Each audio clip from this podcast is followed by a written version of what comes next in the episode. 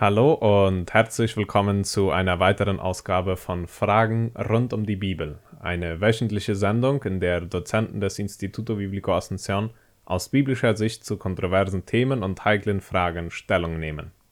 Du als Zuhörer kannst auch Teil dieser Sendung werden, indem du uns deine Glaubensfragen einschickst, die wir dann wiederum an einen Dozenten des äh, IBA weiterleiten und in dieser Sendung auf den Tisch bringen. Letzten Samstag war Heinz-Dieter Giesbrecht hier und nahm Stellung zur Frage, was haben Pandemie und Endzeit miteinander zu tun? Heute ist Heinz-Dieter erneut im Studio und diesmal soll es darum gehen, die Bibel im Hinblick auf die Endzeit unter die Lupe zu nehmen. Willkommen hier, Heinz-Dieter. Vorigen Dienstag haben wir ja gesehen, dass Menschen in Angstzuständen Halt suchen, indem sie schnelle Antworten auf komplizierte Fragen ausarbeiten. Mhm.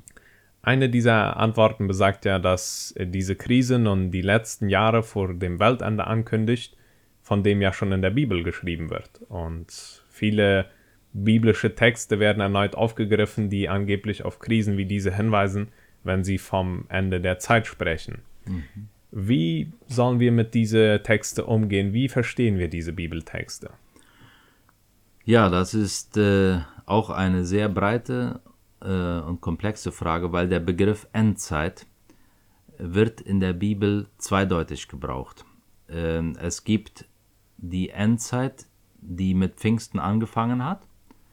Äh, das ist das sozusagen, das ist in dem Sinn die Endzeit oder das Ende der Zeit, weil das die letzte große heilsgeschichtliche Epoche ist, die mit dem Kommen des Heiligen Geistes angefangen hat und mit der Wiederkunft Jesu beendet wird. Äh, so lehrt es die Bibel und so sagt es Paulus auch, äh, Entschuldigung, Petrus auch in seiner Pfingstpredigt. Und in derselben Pfingstpredigt braucht Petrus aber auch ähm, den Begriff von den letzten Tagen, also um diese Endzeit, diese ganze Epoche zu beschreiben. Die letzten Tage haben angebrochen durch den Heiligen Geist. Und wir wissen, das sind nicht nur einige Tage, sondern das ist eine symbolische Redeweise, das ist eine lange Zeit, jetzt schon 2000 Jahre alt. So, wir leben in dem Sinn schon 2000 Jahre in der Endzeit. Aber in, demselben, in derselben Predigt in Apostelgeschichte 2 braucht er dann manchmal auch den Ausdruck der letzte Tag oder die letzte Zeit. Nicht die letzten Tage, sondern der letzte Tag in Einzahl und die letzte Zeit. Und das ähm, bezieht sich dann auf die letzte Etappe dieser Endzeit, also die Zeit, bevor Jesus wiederkommt. Und wenn wir die Texte des Neuen Testaments so zusammennehmen, ähm, dann kriegen wir diese, diese Empfindung aus diesen Texten heraus, dass da nochmal der Gegner Gottes, der Feind Gottes, der Satan sich so richtig aufbäumen möchte um so viel wie möglich von dem, was Christus durch sein Heilswerk aufgebaut hat, zu zerstören. Ja? Das ist sozusagen nochmal ein verzweifelter Versuch, äh, gegen all das, was Christus will, vorzugehen. Und deswegen wird diese letzte Etappe auch als eine Trübsal, als äh, eine Bedrängnis äh, beschrieben, wo, wo der Glaube der Christen nochmal ganz tüchtig äh, auf die Probe gestellt wird. So, es wird also davon gesprochen, dass es ähm, diese letzten diese, diese letzte Zeit innerhalb der Endzeit gibt. Und was auffallend ist, ist, dass die Texte sowohl schon im, als, schon im Alten Testament als auch im Neuen Testament sagen, dass sogar die Schöpfung mit einbezogen wird in diesen ganzen Veränderungsprozess. Und ähm, Paulus beschreibt ja das ein bisschen so, äh, vergleicht ja das ein bisschen so äh, mit den Geburtswehen. Äh, wenn ein neues Leben am, äh, dabei ist, geboren zu werden, dann gibt es Wehen, dann gibt es Schmerzen, dann gibt es auch sehr oft eine große Krise und das ist auch eine gefährliche Phase. Die Geburt ist sehr delikat. Ähm, aber die Geburt ist nur eine, ein vorübergehendes Stadium und das Ziel ist eigentlich, dass das neue Leben geboren wird. Und so wird auch die neue Welt Gottes geboren. aber da die alte Ordnung, die bäumt sich noch dagegen auf und deswegen gibt es diesen Kampf, diese Wehen, ähm, diese Schmerzen, äh, auch diese Gefahren durch Irrlehren und so weiter vom Glauben abzufallen und so weiter, das ist alles in diesem Geburtsprozess mit drinnen. Ähm, und für mich ist das wichtig zu sehen, dass das Bild von den Geburtswehen, das ist ein biblisches Bild. Und ein anderes Bild, das sehr populär ist, kommt aber nicht in der Bibel vor und ist auch nach meiner Meinung nicht ein gesundes Bild. Das ist das Bild vom sinkenden Schiff. Da ist ein sinkendes Schiff und da sind ein paar Rettungsboote, rette sich wer kann. Hauptsache, ich werde erlöst und das andere geht sowieso alles den Bach runter. Oder das heißt, das, Meer, das Meer runter, ja. Ähm, Hauptsache, ich habe das äh, für mich geklärt, dass ich gerettet werde, dass ich einen Platz in dem Rettungsboot habe. Aber sonst ist die Welt ein untergehendes Schiff. Dieses Bild finden wir nicht in der Bibel. Wir finden das Bild von Geburtswehen. Und bei den Geburtswehen sind nicht die Wehen im Vordergrund, sondern das neue Leben. Und das ist ein großer Unterschied. Mhm. Aber die Geburtswehen, die sind da und deswegen merken wir auch, wenn wir zum Beispiel, wenn so viel von Klimawandel und so weiter gesprochen wird, das können durchaus gewisse Anzeichen sein von, von Geburtswehen, würde ich so sagen. Ich meine, es wird ja sehr debattiert, ob das wirklich ähm, ein, ein so starker Klimawandel ist oder ob es immer wieder diese Veränderungen gegeben hat. Das, das lasse ich jetzt mal offen stehen aber dass gewisse Ressourcen zu Ende gehen oder dass äh, man anders mit Umweltverschmutzung und so weiter umgehen will, das hat schon, äh, muss, das hat schon was damit zu tun, dass die Welt, äh, so wie sie jetzt ist, an gewisse Grenzen kommt. Und interessant ist, dass ähm, Petrus ja in seiner Pfingstpredigt den Propheten Joel zitiert, Apostelgeschichte 2, 19 bis 21.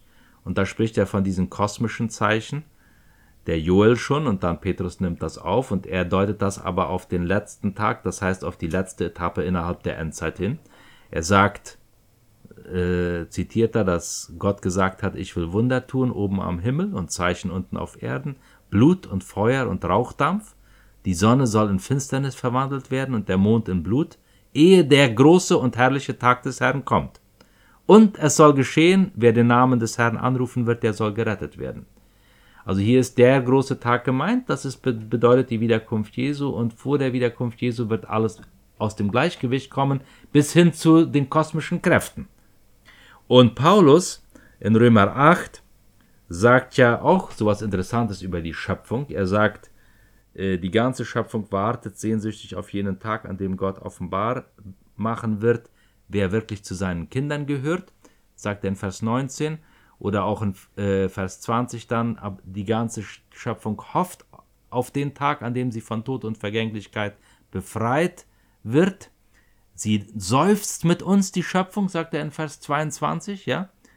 Und auch wir seufzen, obwohl wir schon den Heiligen Geist empfangen haben als Vorgeschmack, sagt Paulus äh, in Römer 8. Das heißt, in der Endzeit leben wir ja unter dem Zeichen oder unter der Wirkung des Heiligen Geistes, die, die wir bekehrt sind. Und wir haben schon einen, einen Beweis dafür, dass das Neue schon in uns drinnen ist und trotzdem seufzen wir. Ja, und ich meine, wenn man von all diesen Krankheiten hört jetzt auch und diesen Viren und dass Menschen einfach an Grippen sterben oder ja, an, an einem Coronavirus und so weiter, dann hat man schon manchmal den Eindruck, äh, die ganze Schöpfung, das kommt alles ein bisschen durcheinander und das, mhm. das, äh, obwohl wir so technisch so gut sind und medizinisch so gut entwickelt, kriegen wir gewisse Sachen nicht in den Griff. So, ich denke, das sind Zeichen ähm, der Geburtswehen. Aber wir dürfen niemals vergessen, ähm, die Geburtswehen sind nur ein Durchgangsstadium. Äh, das Wichtigste ist, dass das neue Leben da äh, kommt, am Kommen ist. Und damit das Reich Gottes zum vollen Durchbruch kommt, ist dies eine, eine, ein Stadium sozusagen als Übergangsphase. Hm. So die Endzeit äh, aus biblischer Sicht hat mehr mit Hoffnung als mit Chaos und Untergang zu tun. Genau.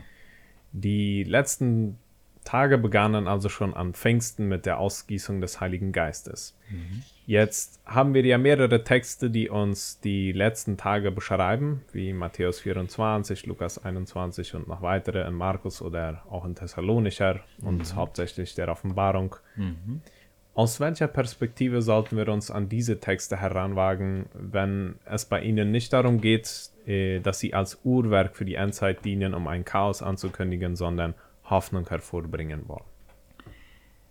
Eine Sache, die ich mal beim Studieren dieser Bibeltexte äh, gelesen habe, äh, ich weiß nicht von wem, sonst würde ich das hier gerne sagen wollen, wer diese blendende Formulierung hatte, aber das weiß ich jetzt nicht mehr. Aber der Ausleger sagte nur, wenn man die, die Bibeltexte über die Endzeit studiert, dann merkt man, dass es den Autoren nicht darum geht, im Einzelnen herauszuheben, was alles kommt, also was alles kommen wird, sondern wer kommt.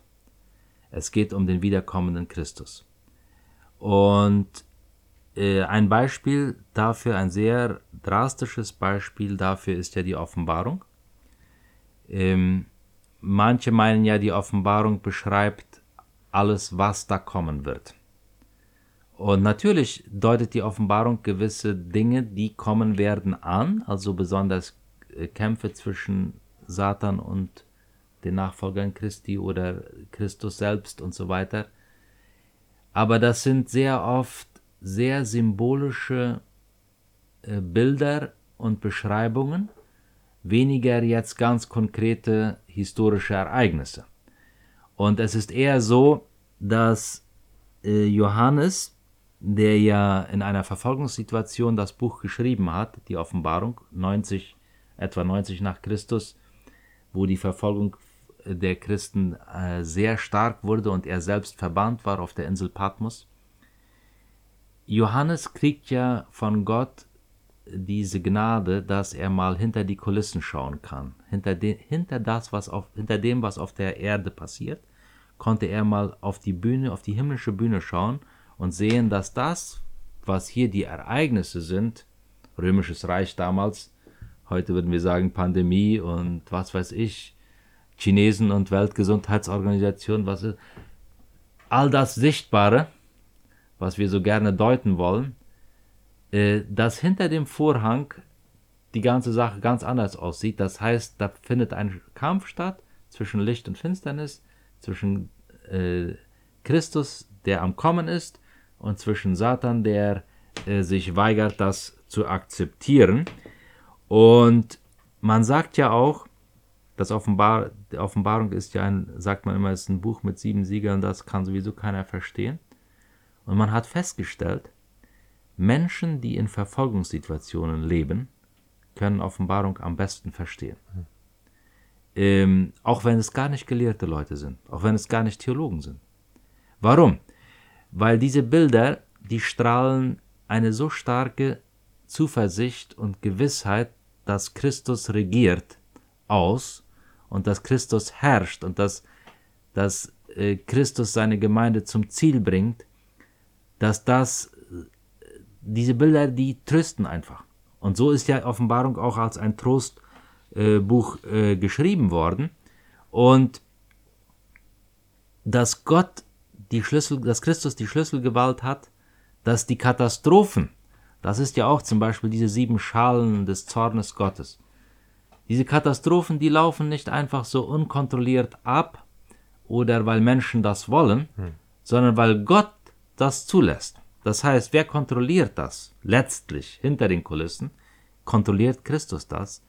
Und es ist einfach ein Durchgangsstadium, so wie wir erst schon sagten. Das sind die Geburtswehen der neuen Welt, äh, die schwer sind und die auch riskant sind, die auch gefährlich sind. Ich will das nicht verharmlosen hier.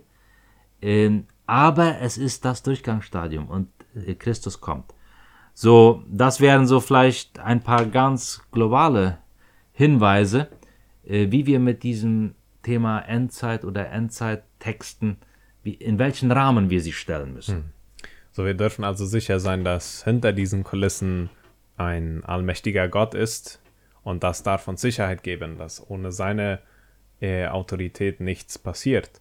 Genau. So, wir dürfen diese Sicherheit haben, dass Jesus, äh, der, wenn wir das Bild von dem äh, Schiff nehmen, vielleicht äh, der Kapitän des Schiffes ist, der uns an sicheren Hafen steuert. Mhm. Und ähm, wie steht es dann jetzt um die Rolle Satans? Wir haben es kurz angesprochen, Mhm. dass Satan, oder Sie haben es angesprochen, dass Satan sich weigert, diese Realität anzunehmen, dass Christus gesiegt hat. Ja, äh, Siegfried Kettling hat in einem Buch ähm, das mal mit, mit diesem Bild vom Hahn- oder Hühnerschlachten gebraucht. Also wenn man einen Hahn oder äh, eine Henne köpft, äh, dann passiert das manchmal, dass die geköpfte Henne oder der geköpfte Hahn nochmal eine Runde dreht. Und das sieht dann ganz grausig aus. Ja, die hat schon keinen Kopf mehr, aber in der Panik und mit den Reflexen, die noch da sind, dreht die nochmal eine Runde. Oder der Hahn, der geköpfte Hahn dreht nochmal eine Runde. Und das ist ein schreckliches Bild und, äh, und äh, es beeindruckt. und er sagt, das ist eigentlich der Zustand Satans in der Endzeit. Er ist geköpft, weil Jesus hat am Kreuz gesagt, es ist vollbracht. Äh, Und die Auferstehung Jesu hat bewiesen, dass der Satan mit dem Instrument, mit dem er die meisten Menschen manipuliert, auch jetzt gerade, äh, wo wir immer wieder Schreckensnachrichten bekommen von Menschen, die sterben, das ist eine manipulative Waffe des Satans, um Menschen Angst einzujagen, um Menschen von Christus wegzubringen, um Menschen in Panik zu bringen. Ja, das braucht er.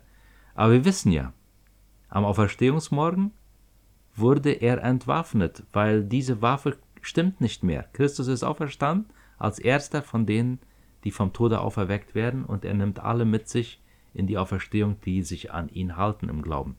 So, ähm, Satan ist ein besiegter Feind, der noch ein Spektakel macht, wie ein geköpfter Hahn. Ja, aber es ist schon eine Tatsache. Es ist nur eine Frage der Zeit.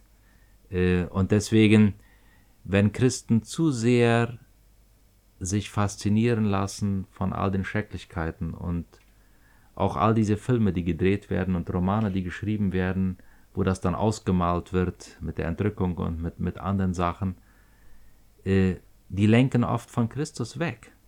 Die führen in Ängste hinein und die manipulieren auch sehr oft Leute zu Angstbekehrungen, ähm, die dann aber nicht wirklich tiefgründig sind, ja. Und ich glaube, unsere Aufgabe ist, seit Ostern zu verkündigen, ähm, der Feind hat keine Macht mehr über uns, weil der Tod besiegt ist. Okay, wir dürfen also diese Hoffnung weiter in uns tragen und wissen, dass der Feind besiegt ist, dass es jetzt nicht alles den Bach runtergeht, sondern dass in uns eine Hoffnung lebt und dass wir diese Hoffnung auch weitertragen dürfen und auch sollen, wie wir es schon vorigen Samstag angesprochen haben, dass wir Hoffnungsträger sind. Und das will ich uns auch noch als Herausforderung mitgeben. Nutzen wir doch diese Zeit der Hoffnungslosigkeit, diese, diese Zeit des Chaos, einfach um Hoffnungsträger zu sein und diese Botschaft des Sieges von Jesus Christus weiterzugeben. Danke, Heinz Dieter, für die wunderbare Ausarbeitung wieder zu diesem Thema auch, ähm, wie es denn jetzt um die Endzeit besteht, biblisch. Dann möchte ich mich auch bei dir bedanken als Zuhörer, dass du eingeschaltet hast. Solltest du noch Fragen zu diesem Thema haben, dann schreib mir doch an folgende Nummer 0984 937 038. Ansonsten danke, dass du dabei warst und wir erwarten dich hier wieder nächsten Samstag um dieselbe Uhrzeit bei Fragen rund um die Bibel, beantwortet von Dozenten des IBA. Bis dann.